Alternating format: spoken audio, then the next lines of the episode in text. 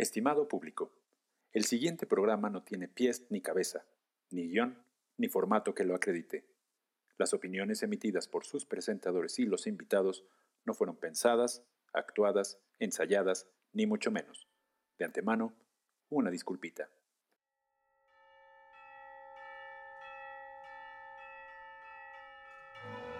Buenas noches, buenas noches, damas y caballeros. Bienvenidos a este capítulo número 12 de su podcast titulado Cómo llegamos aquí. Y como siempre, es para mí un honor, un privilegio, un agasajo estar aquí con mis amores. La licenciada Lore Galicia. Hola, amiguitos. Bienvenidos de nuevo. y el profe Doc Reno Cobra Tapia. Hola, ¿qué tal? Buenas noches. Pues aquí, bienvenidos y a todos y todas. Todes. Todes. Y todos. todos. Muy bien, amigos. Y pues hoy tenemos un capítulo bien interesantísimo, un capítulo, vamos a decir, estelar, ¿no? Un capítulo... que por fin tocamos algo de, la, de música y algo referente a... Sí, cierto. Sí, cierto. Quieren saber, amigos, que este programa nació con la intención de hacer un programa de radio y hablar de música y pues terminamos haciendo esto. Pero que igual nos está entreteniendo mucho y al fin vamos a tocar un tema del, con el cual nació este, este concepto. Y pues, damas y caballeros, hoy tenemos un invitado que a mí me da muchísimo gusto eh, tener después de tantos añísimos de no vernos. Y la licenciada Lore Galicia nos va a platicar a quién tenemos el día de hoy. Bueno, amigos, pues el día de hoy tenemos a Gabriel Navarro, que tiene una licenciatura en canto por la Escuela Nacional de Música de la UNAM, ahora Facultad de Música. Eh, se ha especializado en varios talleres en temas de ópera, actuación, entre otros. Y podemos destacar que dentro de sus participaciones estelares, justo ha estado en Jesucristo Superestrella y en El Hombre de la Mancha, en el Teatro de los Insurgentes, entre otros. Nosotros eh, nos engalanamos de recibir a Gabriel Navarro. Hola, Gabriel, ¿cómo estás? Bravo. Muchas gracias por aceptar esta invitación. Aplausos para que se alimente el artista. Muchísimas gracias. Estoy muy feliz de estar aquí platicando con ustedes. Eh, me encanta este espacio. Y es un honor eh, poder tener esta plática y que podamos ahí ahondar en muchas, muchas, muchas cosas. Yo feliz de la vida de estar aquí. Muchísimas gracias, muchísimas gracias, Gabo. Nos da muchísimo gusto tenerte acá. Y pues vamos a platicar de, de tu historia, ¿no? Básicamente tu historia, de la historia de Gabo Navarro, un muchacho, eh, pues originario de, de, acá, de la Ciudad de México, bueno, de allá, de la Ciudad de México. Y eh, pues que pues ahí andaba, ¿no? Estudiando la prepa y un día le ofrecen estudiar actuación. Y luego, ¿qué pasó ahí, Gabo? A ver, platícanos un poco, ¿cómo empezó es todo? Muy chistoso. Yo salí de la prepa y en ese momento, este, no sabrán, pero Pablo y yo jugábamos voleibol en el mismo equipo, ahí en la alberca olímpica. Y también estaba, yo en ese momento quería estudiar una ingeniería, ya que estaba en tercero de prepa, eh, me arrepentí eh, no, Qué bueno. Creo que eso no es lo mío, ¿no? Pero había la posibilidad de algunas becas por el deporte, etcétera. Entonces, cuando yo decidí no tomar esa carrera, eh, estuve seis meses entre la prepa y empezar a estudiar algo. Okay. En ese lapso me invitaron por azares del destino de que yo me puse a chambear en un lugar alguien me dijo, oye, ¿no quieres estudiar actuación? Y me lancé. Dije, bueno, en, lo que estoy aquí voy a probar, ¿no? ¿En qué lugar fue eso, Gabo? Eh, yo estaba trabajando en un café en Cuernavaca. Ok. Y me invitaron a estudiar al CEFAC, que es la escuela de TV Azteca. Ok. Entré y ahí nos daban clase de canto y nos daba un tenor. Y bueno, por una u otra cosa, los seis meses yo no estaba muy seguro de si eso era lo que quería hacer o no en la vida.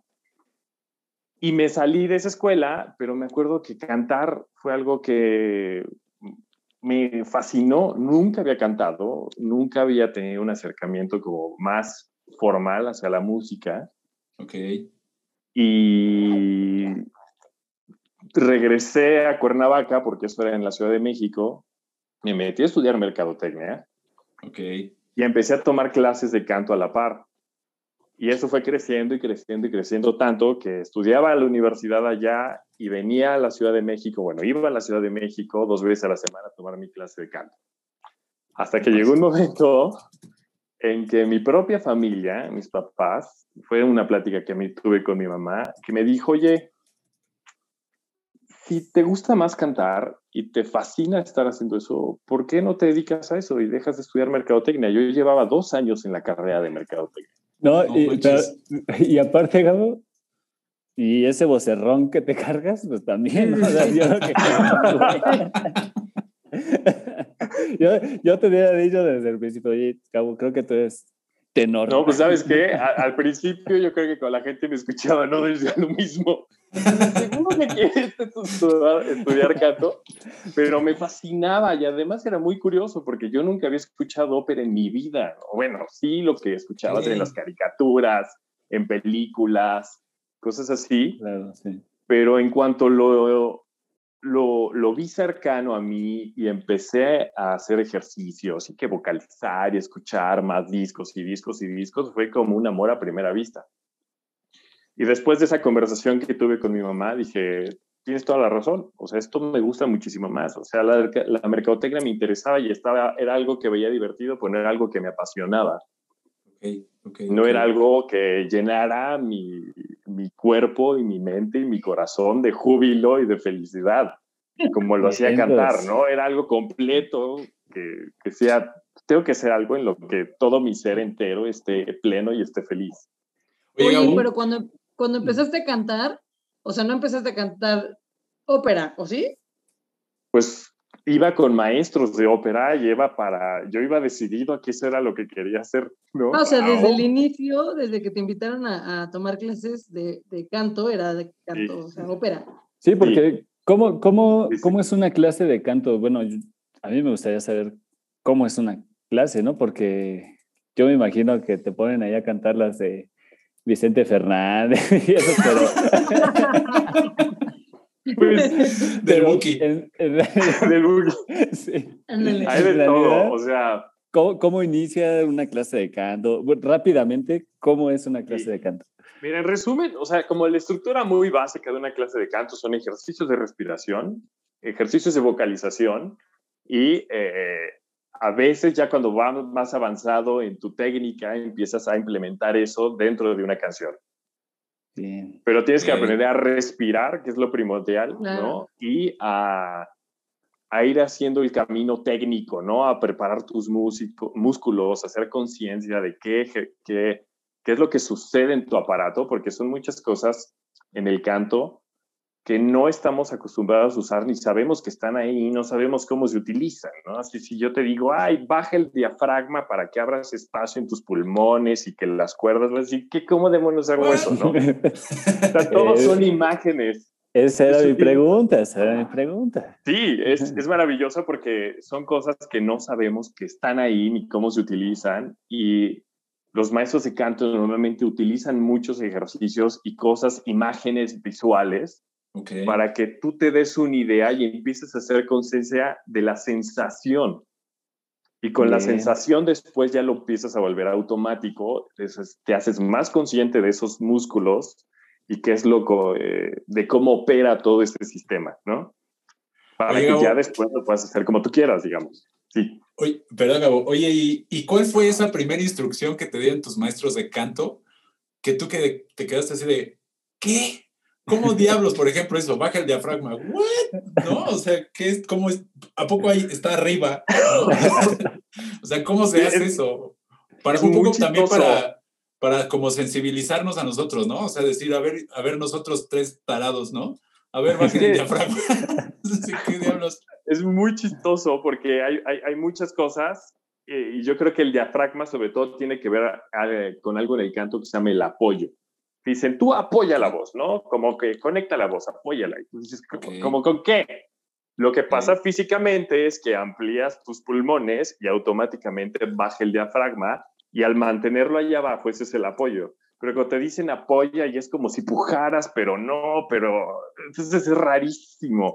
Y entenderlo te toma meses o años pensar y apretar todo el cuerpo y tensar el abdomen, y, o sea, porque normalmente lo hacemos a la inversa y nuestra capacidad pulmonar, o sea, más bien la manera en la que respiramos cotidianamente, es muy limitada a las posibilidades que tenemos. Entonces es como reconfigurar tu respiración y volver a entender como todo lo que sucede allá adentro.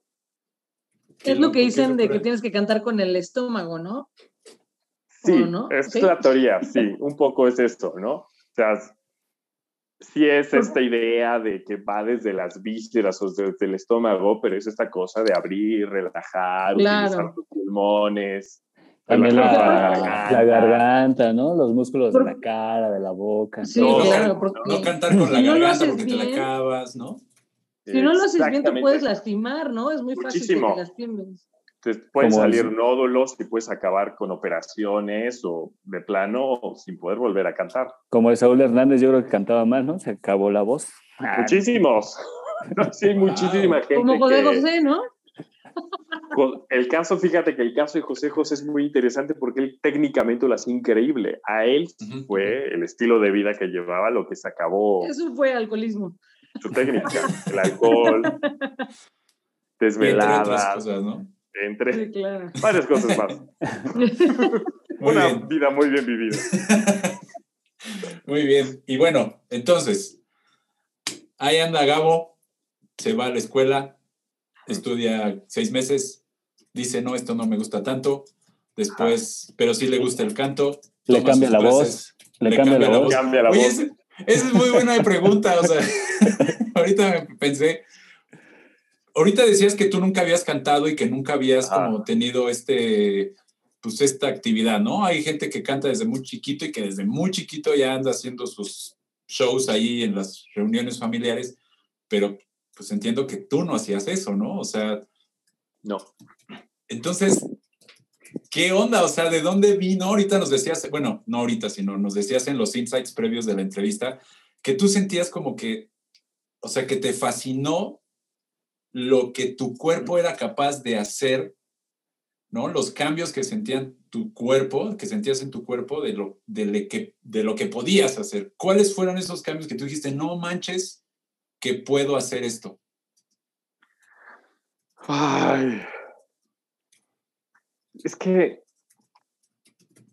conforme vas avanzando, empiezas a ver lo que tu voz y tu instrumento es capaz de hacer y es algo poderosísimo. O sea, no sé si también hay algo que pasa con esta forma de cantar que se conecta tanto con tu cuerpo, que es eh, tu instrumento completo está en uso y está en vibración y está en movimiento y eso es algo muy, muy poderoso. Y si alguna vez han tenido la experiencia de escuchar como un cantante de ópera en vivo, la sensación es como, eh, es espectacular, ¿no? O sea, te vibra todo, te, te eriza la piel, es muy, muy poderoso. Y el sentir eso, o sea, siempre que creo que cuando hacemos algo que, que, rebasa lo que creemos que está dentro de nuestras posibilidades, eh, te abre una... Eh, ay, ¿cómo decirlo? ¿No? Te abre como que se hace una expansión, ¿no? De tu mundo y de tu universo, de todo lo que podrías hacer ahora. creo que yo descubrí eso. Además, yo nunca había tenido como contacto con algo del arte tampoco. O sea, no era algo como como cercano, tanto en mi familia o en mis círculos eh, cercanos. ¿no? Exacto, cercanos. Entonces, fue como tocar con una parte de mí que yo no conocía, ¿no? Esa sensibilidad del arte, de contar una historia, sí. Claro. Y, o sea, empiezas a tomar clases. ¿Y en qué momento alguien descubre que Gabo es muy bueno haciendo lo que hace y te invitan al primer evento, no sé, público, lo que sea. ¿Y cuál fue? Es que mi la primera vez que canté en público fue en un concierto de la Escuela Nacional de Música. Antes yo no, obviamente no me atrevía, ni mis maestros yo creo que se atrevían tampoco a meterme. ¿En qué semestre, en qué semestre o año? Fue el primer semestre. Ah, sí, luego, luego. Ah, o sea, luego, fue como al, así al mes, ¿no? De que, ah, órale vas, ¿no? y este, yo estaba obviamente nerviosísimo, pero todas las cosas que pasaban a mí era mucho nervio, pero a la vez era un montón de adrenalina y era una sensación como de quiero más, ¿no? ¿Pero fue ahí en el auditorio de la escuela? En una de las salas pequeñas. Mm. No, no, no, imagínate. ¿Y con cuánto público? no. Sí, había unas 15, 20 personas, yo creo, allá adentro, porque eran como de los conciertos que se organizan nada más como para que la familia y ah. algunos alumnos vayan y vean cómo van progresando, exacto. ¿Y qué canción era? Ay, qué buena pregunta. Porque, esa es, es clave. No me acuerdo. ¿Cuál te arrancaste? Ah. Y canté algo en español o si canté estas canciones de la antología italiana, o sea, de esas canciones como típicas de la escuela que te ponen para aprender a cantar. creo que canté alguna cosa de esas. Oye. Ok, ok. Entonces te lo vamos a dejar de ahí dijeron ya, ya pues bueno, venga, vamos a seguirle este, metiendo, ¿no? Impulsando. Pues y tú también te diste cuenta de lo que podías lograr, ¿no? Sí, pues vas, vas escuchando a tus maestros, vas escuchando a tus compañeros, familia, o sea, sobre todo creo que la familia es un gran referente porque ellos sí, como que me escucharon al principio y de repente dejaban de escucharme un cierto tiempo y volvían a ir a uno de estos conciertitos y decían, oye, ¿qué onda, no? O sea, sí hay ah, un cambio, hay, una mejoría. Ah, y así había voz ahí, sí puedes afinar, ¿no? Míralo. Ah, mira, ¿no? Entonces vas recibiendo esta información y, y es, pues, se vuelve como una motivación más para seguir preparándote y para seguir avanzando. Y creo que la, además estas carreras son algo que se vuelve un vicio. Una vez que ya estás allá adentro, no, puede, no te dejan por ningún motivo alejarte ni tantito. Ah, bueno, lo que dices es que no te dejan alejarte, pero por lo que te está gustando y estás viendo y estás haciendo, ¿no? Eh, ¿Cuánto dura esa carrera de canto? Y después de eso, ¿cómo, cómo inicias tu vida profesional? Mira, la carrera como tal dura siete años. ¡Ay, bueno! Dura siete años porque tomas tres años de propedéutico y cuatro años de licenciatura. ah, son tres años para ver si sí la armas. No manches, Gabriel eh, Navarro. Ah, cabrón. Sí, eso es, es una carrera súper longeva. Yo estuve cuatro años en la Nacional de Música y me dan una beca para irme a estudiar a Mazatlán, a un taller de ópera. Y cuando vi sobre, a mí me pasó algo muy curioso cuando estás en la escuela, pues, tu universo es la escuela y no escuchas más que a los alumnos de la escuela y crees que ahí está lo mejor del mundo, ¿no? Sí, sí, sí. Y sales a los primeros como concursos, a ver otros conciertitos de lo que está pasando allá afuera. Y dije, ¿qué es este otro mundo, no? Porque esos monstruos cantan así y tienen mi edad, ¿no? Entonces, fui a un concurso de canto este de Sinaloa y dije, no manches, o sea, yo tengo que moverme de aquí y irme a ese lugar. O sea, no sé quién les está dando clases, pero yo me tengo que ir ahí. Y fui, el primer año me fue fatal, ¿no? O sea, me fue muy mal, creo que no pasé ni la segunda ronda, algo así. Regresé el siguiente año y llegué a la semifinal del concurso y el maestro me dijo, oye, eh, no, o sea, pues hasta aquí terminó tu participación en el concurso, pero avanzaste mucho del año pasado a este. Creemos que si, o sea, más bien, si te damos una beca, te vendrías a vivir acá y te quedarías aquí a estudiar, yo no me firmo. Eso ¿No? Démelo. Ya traigo, ya traigo mis cosas, profe. sí, ya traía mi maleta. No venía preparado, pero. No venía preparado, pero ya. Y así me lancé y ahí viene una cosa muy, eh, que sí es muy fuerte de cuando sales de la vida de estudiante a la vida profesional, que es lo que preguntabas de cómo empieza ya la vida laboral, ¿no? Cuando sales de la escuela. Cuando yo salí de ahí, de este taller, pues ya hacíamos muchísimos conciertos, cantábamos muchas óperas ahí en el teatro y nos llevaban que el coro, que el Cervantino y no sé qué. pero aún así nunca te afrontas a lo que es ya que te busquen y que te contraten. Claro. Claro, claro, claro. Que, es que ahí sí es el primer golpe de realidad que tiene eso, ¿no? Es, ahora sí ya salí, y ahora, ¿no? ¿Quién me quiere? Este, ¿Quién me quiere? ¿A quién le canto, no? por, por, así, por fortuna, o sea, gente de, de mismo Sinaloa, que el Instituto de Cultura o Coppel, que organizaba ciertos conciertos, giras, etcétera, empezaban a como a buscarte, pero entonces lo que hacía yo, o sea, yo me regresé a vivir al DF y lo que sigues haciendo es, sigues tomando clases, sigues tomando coaching, tienes eh, tomando talleres, porque esas mismas personas son las que en un futuro te pueden contratar y, necesitas que la gente sepa que estás en el, ahí en, en el medio, ¿no? el mundo, ¿no? En el medio, decirle, hola, aquí estoy. Entonces te sigues apareciendo en concursos. Es como que la vida de estudiante nunca acaba. Te vas, empapando en el medio, ¿no? Y el medio te va como sí, una absorbiendo y aparte explotando, ¿no? También. Sí, ya que empiezas a trabajar y eso, ya otro empieza a buscarte y empiezas a ver acá, porque las audiciones en, en, esto son muy, muy cerradas. Bueno, sobre todo en la ópera. En la ópera las audiciones son eh, solo para unos cuantos o no hay. Claro.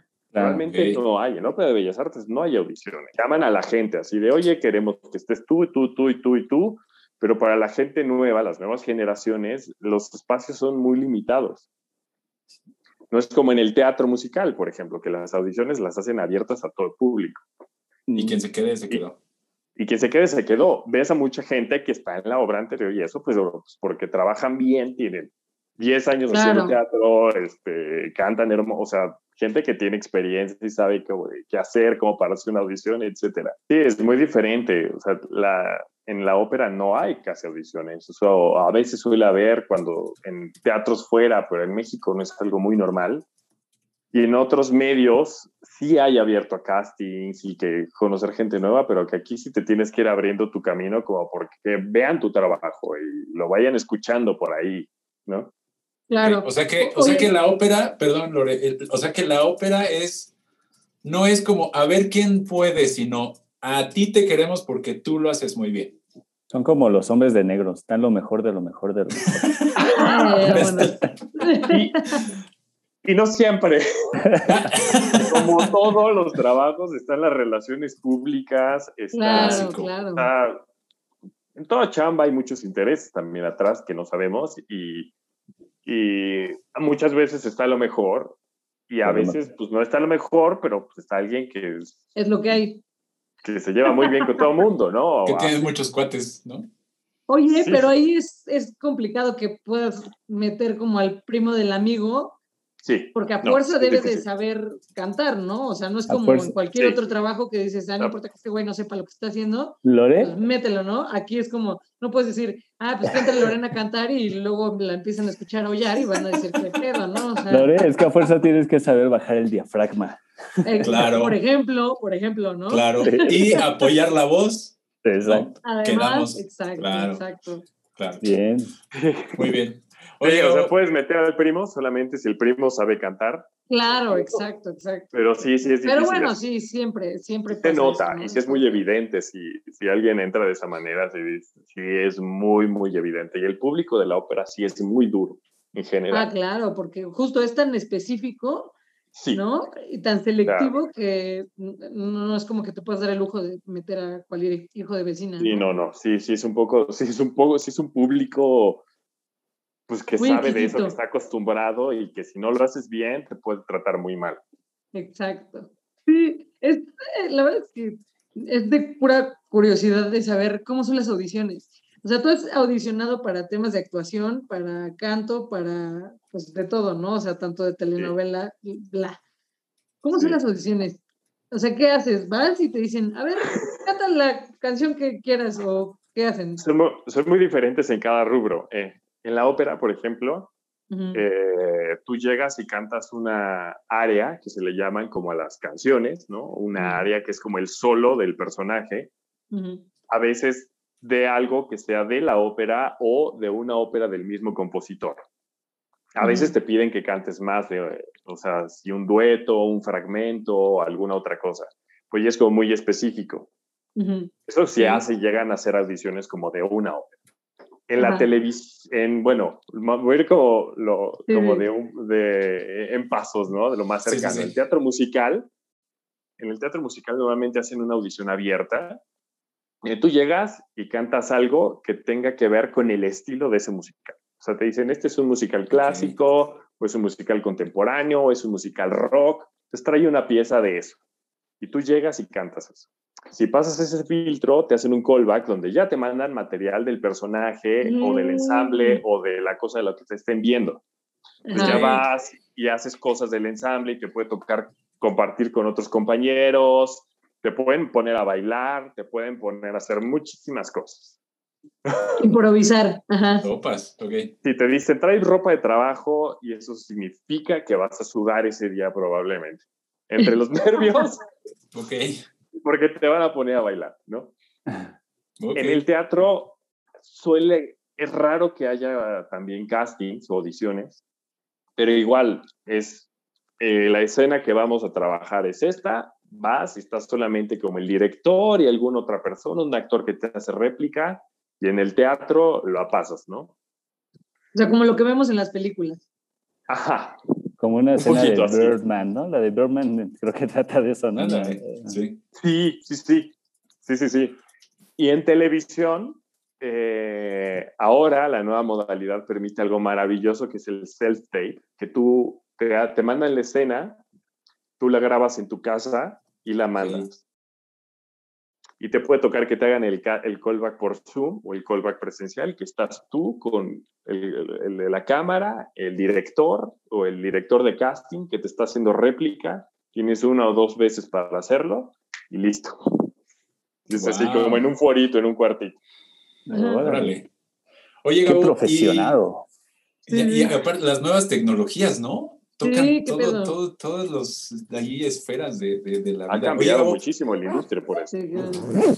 Y yo tengo una pregunta. Cherrenos de Oyoto.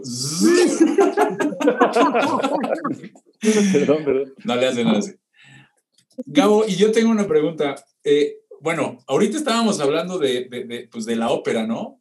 Pues ya ópera, estudias en la, en la ahora Facultad de Música, y luego estudias ahí cuatro años y luego te ganas la, la beca y te vas a Mazatlán y te va, pues, te va bien, ¿no? Eh, te va bien allá. Pero y luego la actuación, ¿qué onda? O sea, ¿en qué momento entra la parte de la actuación? ¿En qué momento Gabo dice, ahorita vengo a hacer telenovelas? Este, ¿Qué onda con esa parte de, de, de tu carrera? Creo que como siento que yo he ido un poco fluyendo a donde me va ido llevando y también a donde siento que tengo que prepararme más, ¿no? O sea, a mí me pasó que regresé al taller de ópera y realmente como tal, actuación, llevamos muy poco en la carrera de canto. Okay. Muy poco. Y, da, y a mí me parece, sí, que es, que es algo que se debería arreglar, porque a fin de cuentas los cantantes sobre todo en la ópera, que estás representando una historia completa, somos contadores de historias. Claro. Justo. Tenemos que ser actores. No solo... al final, no es como que se quedan así parados y ya, ¿no? Sino tienen que... Sí, además, la ópera ha ido evolucionando, cada vez tiene más peso el director de escena, la producción, cada vez se piden más cosas, uno tiene que estar eh, no solo vocalmente listo, físicamente listo y mentalmente preparado para hacer lo que te pidan, ¿no?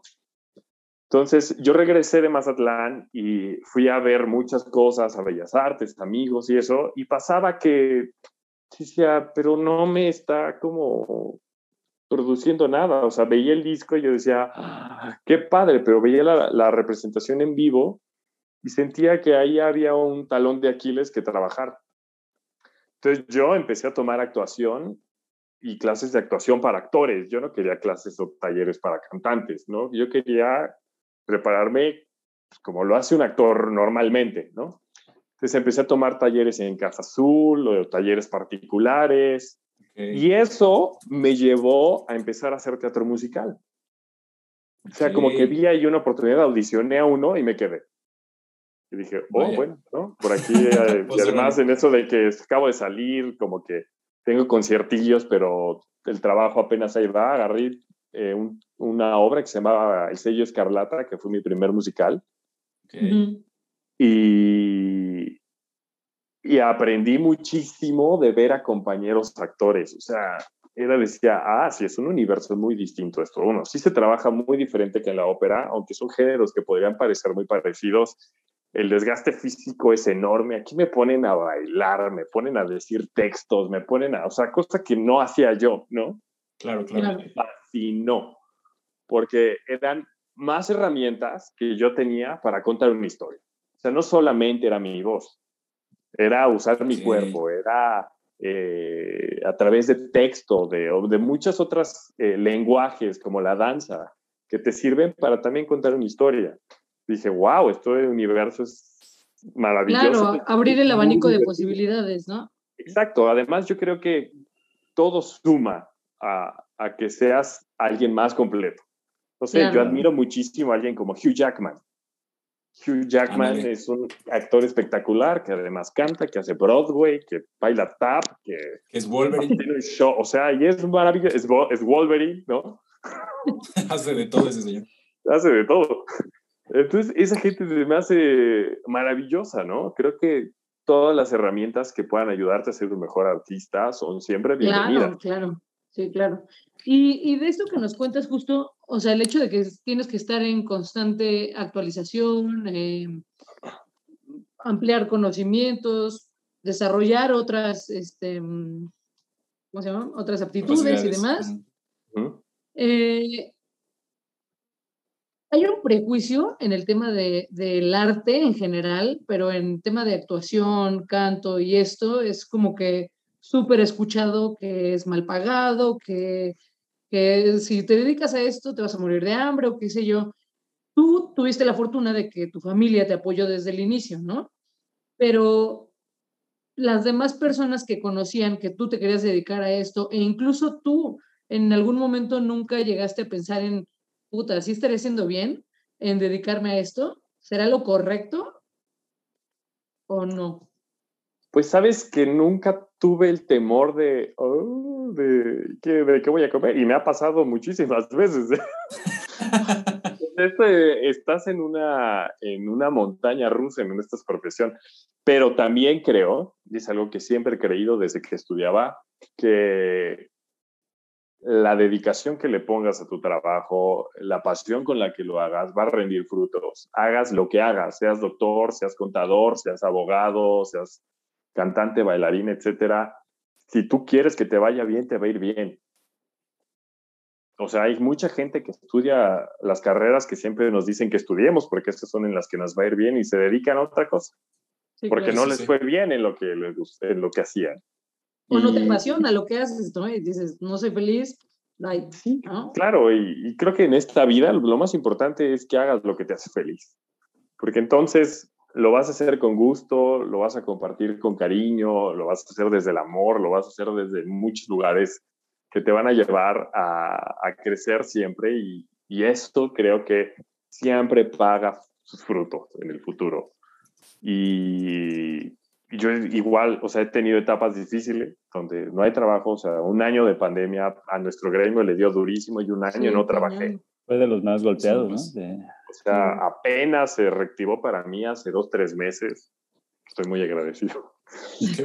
pero, pero siento que siempre sales y lo sigues haciendo bien, ¿no? Y si estás preparándote y si le pones todo el corazón, eso va a estar ahí.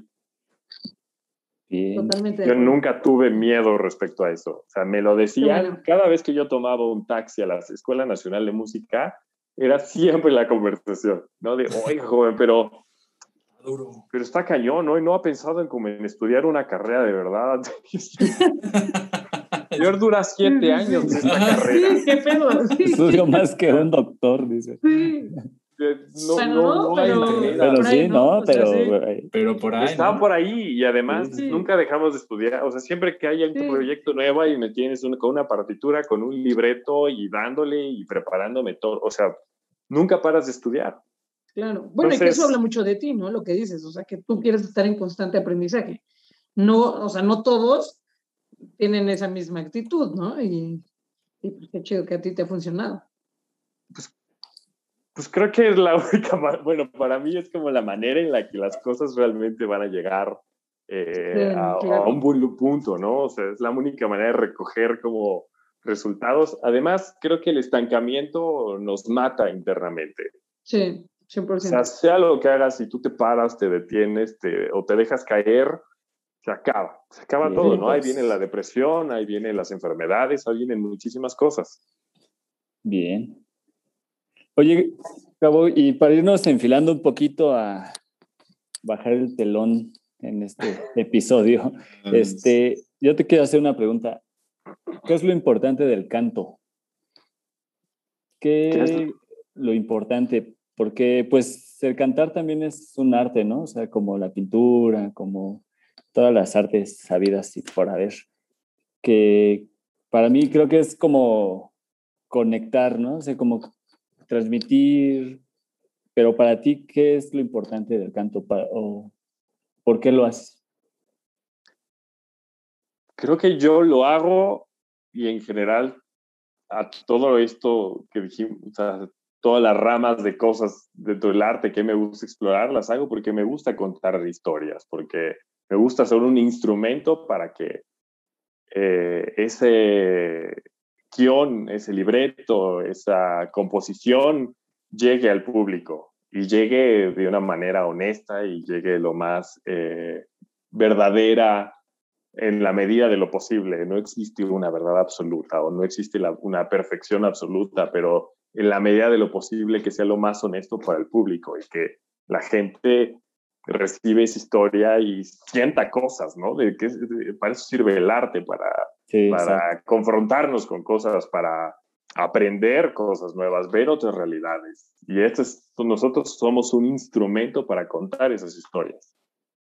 Bien, buena, buena respuesta. Oye, y yo quiero preguntar que, pues bueno, ya nos platicaste tu historia, ¿no? Y ya, este, ya pasamos por todas las, digamos que los highlights de la historia de, de Gabo Navarro. Y yo quisiera preguntarte acerca de uno de los highlights, creo yo que de los más importantes hasta el momento, porque seguramente todavía siguen más.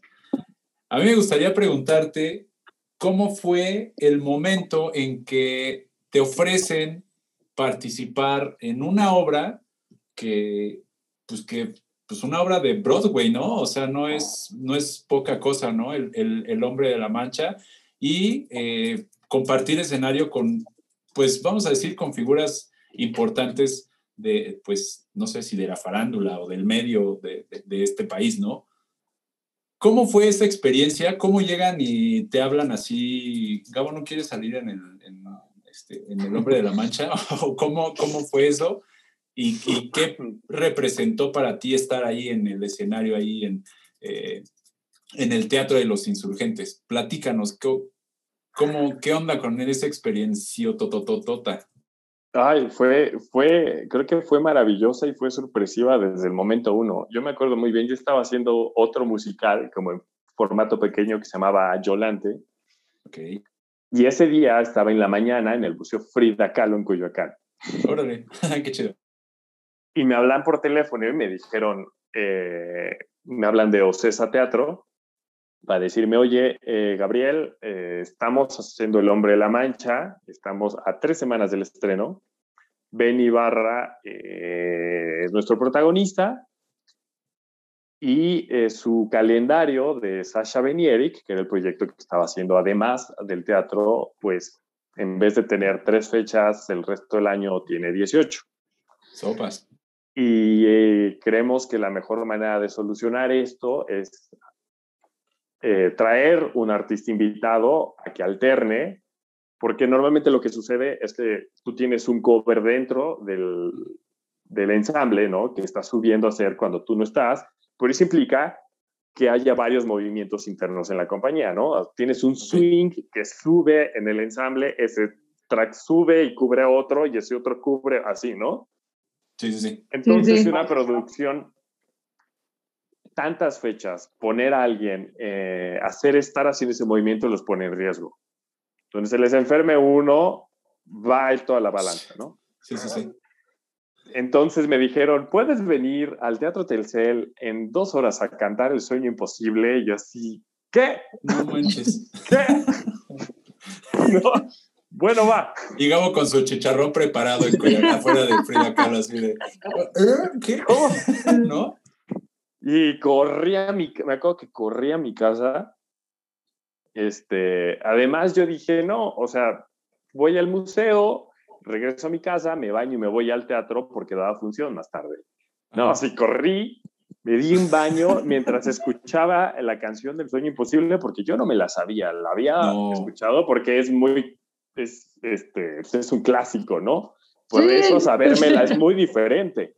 Claro, claro. Entonces yo le digo, pregunté, le dije, oigan, este, pero ¿qué onda? ¿Va a haber pianista? ¿Van a tener la partitura ahí? ¿La puedo leer? ¿No? Pues por lo menos tener esa guía, ¿no? Acordeón. Ajá. Entonces dijeron, sí, sí, no hay problema, ven. Este, ya llegué corriendo, la canté, la canté como al director musical y de repente entra el productor de Ocesa Teatro con el productor de, esa, de la obra y la canto otras dos veces más y me dicen, ok, bueno, gracias, ¿no? Yo, ah, bueno, ok. Entonces fue un sábado. El lunes me dicen, oye, Gabriel, tenemos un previo hoy de la obra, ven a verlo. Y dije, ah, ok, sí, ya fui. Eh, y terminando el previo me dan unas hojas que no sé si para los que han visto eh, El hombre en la mancha, hay tres monólogos muy grandes que tiene Don Quijote o Cervantes, ¿no? De acuerdo al momento de la obra. Y me dicen, bueno, ten para que mañana los pases con Mauricio García Lozano, que es el director de la obra. Yo los veo y me dieron, no sé, o sea, 14 hojas. Ok. Yo dije, ¿qué? Ma- ¿Mañana? ¿Mañana? ¿No? O, sea, o sea, no, creo que no dormí. O sea, los leí, los leí, los leí, los leí. Obviamente no pude memorizar nada entre el nervio y no sé qué. Ajá. Al día siguiente fui a mediodía, leí uno de los monólogos, canté una canción, canté El sueño imposible, este, y me hicieron leer otra cosa en el Teatro de los Insurgentes. Ok. Y voy saliendo y me dicen, bueno, gracias. Además, yo iba entrando y vi salir otro compañero que en ese momento él estaba haciendo mentiras, otro conocido, ¿no? De teatro musical. Sí. Ok. Y yo dije, híjole, porque además es como del tamaño de Benny Ajá. y como muy delgado. Y, y- Grandote. Ajá. Bueno, ya salgo y voy caminando hacia el Metrobús de Insurgentes y me hablan y me dicen, Gabriel, ¿ya te fuiste? Regresa a la oficina. No puede ser. regreso a la oficina y me dicen, Gabriel, eh, pues ya tomamos la decisión, eh, tú vas a hacer, ¿no? Tú vas a cubrir estas funciones. Entre- estrenas en tres semanas, ellos estrenaban la siguiente semana, ya, ¿no? No. Dicen, estrenas en tres semanas eh, y pues ya, ¿no? Empezamos ensayos. Así, ¿qué? Sopas. Fue creo que hace- no, fue increíble. Y, pero cuando yo vi la obra y vi la participación de ese personaje, o sea, dije, qué joya y qué nervios, sáquenme de aquí, porque lleva cabrón. toda, lleva toda, toda la obra todo el tiempo, nunca Sí, salía sí, de sí. escena. Sí, es cierto. Dije, qué nervio, pero me encantó. Eh, Empezaron procesos de ensayo, shalala, estrené y creo que ha sido uno de los proyectos en los que más he crecido, aprendido, construí una familia de compañeros ahí, tenía gente a mi lado que son actores de teatro, teatro de toda la vida, como Alberto Lobnitz, como Carlos Corona, o a veces de repente ya jugaba yo con otro personaje y me tocaba estar en la misma función que Benny, eh, compartía con Ana Brenda, con Guadalupe, que es otra que llegó, eh, otra Aldonza que vi, o sea, me tocó compartir con gente maravillosa y creo que en el teatro donde más aprendes es en el teatro. ¿En qué año fue ese? Esto fue 2017, 2017-2018 me parece, 2017. Estuvimos un año y medio en cartelera. Vámonos. Sí, un ratote. ¿Cuántas Ni Luis funciones? Miguel. Ah, ni Luis Miguel en el auditorio. creo, creo que llegamos a las 400, si no me equivoco. Wow. No, pues un aplauso para Bravo. bien, bien, bien. Es una obra muy, muy, muy bonita, de verdad. Sí, Muy, está muy chida. Yo sí, la, yo la fui a ver y sí. Oye. Gabo, este, ¿qué es lo mejor que te ha dejado este tema del canto, la actuación? Híjole, ha sido muchísimas cosas. Uno es que nunca te puedes confiar, o sea, siempre tienes que estar en busca de estarte preparando más, porque cuando llegas a un piso de un nuevo escenario o un nuevo proyecto, resulta que todo lo que sientes que sabes, No. o sea, sí te ayuda, pero siempre hay muchísimo más, ¿no? Sí, sí, sí. Eh, esto, que siempre es un reto nuevo, siempre estás aprendiendo cosas nuevas, eh, conocer gente maravillosa, o sea, no solo eh, a estas grandes estrellas que sí me ha to- he tenido una fortuna de compartir con gente que además se para en el escenario y dices, Wow. o sea, por eso estas personas hicieron el carrerón que hicieron, o son quienes son, o no sé, ver a quienes, gente con la que yo crecí viendo o escuchando, ahora tenerla a un lado y es mi Wow. compañero. ¿Como quién? Como quien O sea, mí me tocó con Ahora en Jesucristo, con Eric Rubin, por ejemplo, que además hice el una súper buena amistad. Y desde el Ah, primer qué ensayo padre. empezó a cantar y dijimos, sí, Tengo un crush con él. ¿quién es, no? ¿Qué le pasa a este señor? O sea, ¿qué le pasa? Y lo hacía espectacular cu- cada función. O sea, Kalimba también es un tipo súper talentoso. Leo de Wow. Lozán, o sea, el mismo Benny. Sí, eh. No sé, esta profesión te da posibilidad de conocer gente maravillosa, de la que estás siempre aprendiendo. eh, se vuelve una familia, sobre todo en el teatro pasa esto. Se hace un ambiente de que estás pegado con ellos 24/7 Sí, claro. durante dos meses mientras montas y después de jueves a domingo estás pegado a estas personas. Entonces, o los amas o los odias, ¿no? sí, sí, sí. Claro. Y a- afortunadamente siempre me han tocado como compañías muy bonitas, en donde hay, muy, hay, hay una muy buena amistad y se crea un vínculo muy bonito. Y creo que es de lo más bello que me ha tocado, o sea, descubrir gente maravillosa. Excelente. Qué padre. Qué buena onda, Gabo. Qué buena onda. Oye, y pues, como siempre decimos en este programa, que siempre nos quedamos con ganas de, de más, pero como siempre decimos, pues todo tiene su final. Así que para ir, para ir ya tallándonos nuestros ojitos, porque ya nos vamos. Platícanos, Gabo, platícanos eh, brevemente qué estás haciendo ahorita, que ya estamos regresando a las actividades afortunadamente y que ya nos decías Sí. que ya, ya hay chamba de nuevo. ¿Qué estás haciendo ahorita y qué sigue para Gabo? ¿Qué te gustaría, qué te falta por hacer para que digas, ahora sí, ya, con esto me doy por bien servido?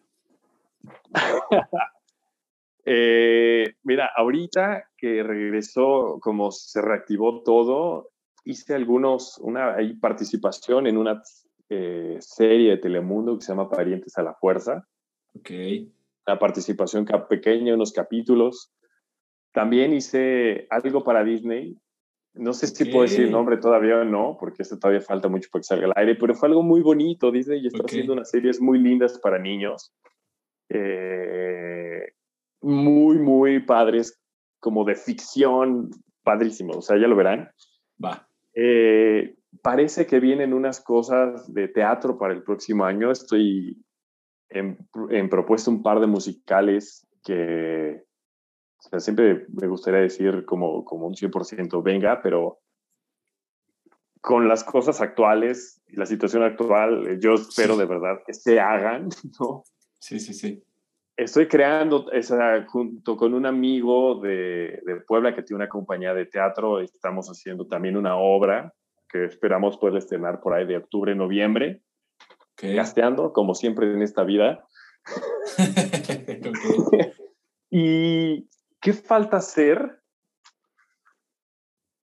Es que eso es muy complicado decir porque creo que el momento en que yo diga ya no me falta hacer nada, ya para qué me dedico a esto. siempre hay cosas que hacer y cualquier proyecto eh, que llegue va a ser una, algo por lo cual estar agradecido. Es una bendición, es un aprendizaje, le vaya bien, le vaya mal. Este, creo que quiero hacer muchas cosas, quiero seguir cantando, quiero, quiero seguir haciendo teatro musical, me encantaría explorar el cine, que es algo que nunca he hecho, ¿no? Eh, ahora que he descubierto más hacia la actuación, creo que me emociona y me apasiona mucho lo que, eh, lo que siento cuando hago eso. Y es un lenguaje que quisiera explorar muchísimo más en este momento. Y no sé, igual mañana digo, ahora solo cantar, ¿no? O sea, que es algo que va cambiando, pero no lo sé, ahorita creo que seguir explorando estos nuevos caminos. Eh, y después de esto que pasó, de esta etapa que acabamos de vivir todos, yo estoy muy agradecido de poder seguir haciendo lo que hago. Sí. ¿no? o sea, es una bendición que esto esté y que regrese y que se reactive y, y me siento muy afortunado, sí. Creo que esto nos vino a sacudir a todos la vida por completo. Digo, hay gente que sé que tal vez le fue muy bien, que qué bueno. Ya hubo otros gremios, otras personas que esto fue un golpe durísimo y una lección de vida de que eh, nada es para siempre. pues muy cierto. Que nada está escrito. Nada, está escrito, todas las cosas pueden cambiar y tu vida puede tener un giro de 360 de la noche a la mañana, y así es. Tenemos que aprender a vivir con esa incertidumbre. Sí. Es verdad.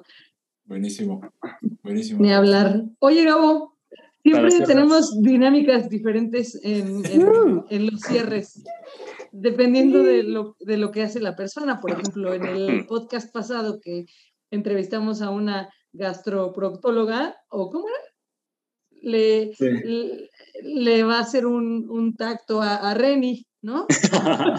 en, en, ese quedamos.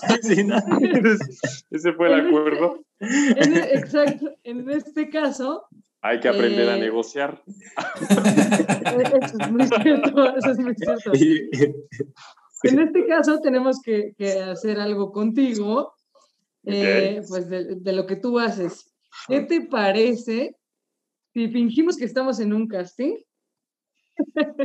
Yo diría, yo diría que para aprovechar esta angelical voz de barítono, me late, con la del sueño, con, la, con la que fue el casting este del Teatro de los Insurgentes. ¿Cómo se llama? Eh, el hombre. Es la de Hércules, me acuerdo de la letra, ¿eh? Porque no la canto hace muchísimo. De hecho, estoy viendo si está por aquí. Bueno, si no, un pedacito hasta donde me acuerdo. Sí. sí, así. No, yo ya, creo que yo la encontré. Pero, ah, no, pero la tiene que compartir Pablito. Lo que tú quieras, lo que tú quieras, lo que tú quieras, Gabo. Cántanos todo lo que tú quieras. O recítanos, o enamóranos. miren. Ah, Tengo algo aquí de Jesucristo Superestrella que hay una canción muy bonita, que además está más tranquila para cuando uno no ha vocalizado y así está como más... Ajá, que no ha calentado la voz, no ha calentado la voz. Claro. Y Jesús Cristo. es el sueño de Pilatos. Entonces, y va un poco así. Soñé un hombre en Galilea un hombre singular, con la mirada de aquel animal que acosan sin cesar. Le pregunté qué había sucedido, cómo comenzó. Le pregunté y nada respondió parece que no yo. Después fueron llegando hombres al lugar, le parecían odiar, se fueron tras de él, cayeron sobre él. Entonces vi muchos millones que lloraban por él y les oí mi nombre mencionar. La culpa en mí dejar. ¡Ahora! Aviéntele un ramo de flores, un brasier, aviéntele. Ahí van. Mira, el rey sí se quitó el brasier. el corpiño. Órale, Gabo, ¿no? Pues ya esperemos, esperemos que pronto, pronto, pronto tengamos la oportunidad de vivir esta experiencia, pero en vivo, Y, y, ahora sí poderte aventar el brasier ahí hacia, hacia el escenario, Gabo. ¿No? No, va a ser un gusto, va a ser un gusto y que puedan este, acompañarnos ustedes y toda la gente que los escucha, verdad que ahora el teatro está pasando por un momento bien complicado y ahorita se está reactivando y es como bien importante que echemos un ojo hacia ese, ese sector y que vayamos, nuestra menor, mejor manera de apoyar es ir y si les gustó, que lo compartan, pero ir sobre todo. Buenísimo, buenísimo. Pues ya iremos, ya iremos. Ahí manténnos al tanto porque sí te vamos a ir a ver y vamos a compartirlo en todas nuestras redes sociales para que vayan a ver a Gabo Navarro, que este, pues, que ha sido un placer, ha sido un placer tremendo.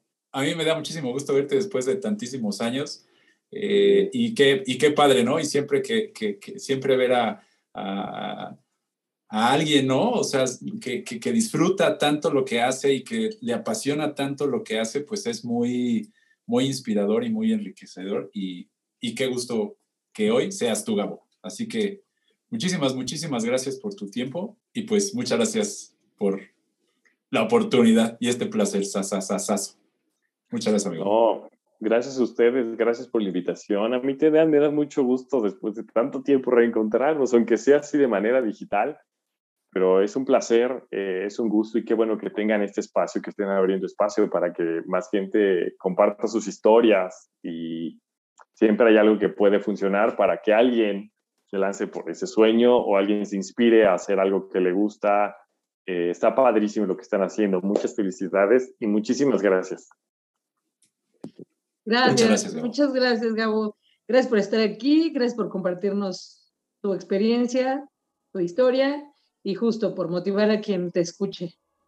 No, hombre, gracias, gracias a ustedes. Mucho éxito en todo lo que viene. Y también compartirnos esa ilusión que, que hace que cada día cantes y conectes con tu público y que sigas ahí conectando con, con ese gremio. Y muchas gracias, Gabo, y cuídate mucho. No, hombre, gracias a ustedes de nuevo. Muchísimas gracias y que sea un éxito su podcast. Muchas gracias, muchas gracias, Gabo. Nos despedimos. Nos despedimos. Muchísimas gracias a todos. Muchísimas gracias, Lore Galicia. Gracias, amiguitos. Escúchanos. Y muchas gracias, Reno Tapia. Gracias, Cambio Fuera. Esto fue el capítulo 12 de cómo llegamos aquí. Cambio Fuera.